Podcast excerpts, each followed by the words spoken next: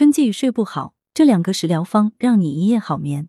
目前正处于季节交替之际，气温、气压变化大，许多人睡眠不好。广州中医药大学第三附属医院脑病科主任、副主任中医师叶江林推荐两款食疗方，有助于睡眠。酸枣仁绿豆汤做法：准备酸枣仁和绿豆少许，用清水浸泡三十分钟，然后将酸枣仁和绿豆放入锅中，加入清水炖煮一个小时左右。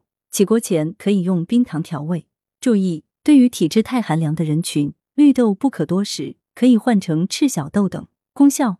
酸枣仁具有安五脏、养心补肝、宁心安神、敛汗生津的功效，久服轻身延年。常用于虚烦不眠、惊悸多梦、体虚多汗、经伤口渴。桂圆莲子银耳百合羹做法：百合、莲子提前浸泡半小时，银耳泡发后撕成小块，将把莲子、银耳放入锅中，先炖煮一个半小时，再加入百合和桂圆，继续炖煮二十至三十分钟。起锅前可加入冰糖调味。功效。此汤具有养心安神、滋阴补血的作用，其中百合补心阴、清心热、养心安神。《日华子本草》记载，百合能安心、定胆、益智、养五脏，对阴虚的失眠效果较好。龙眼肉补益心脾、养血安神，适用于心脾两虚的失眠多梦。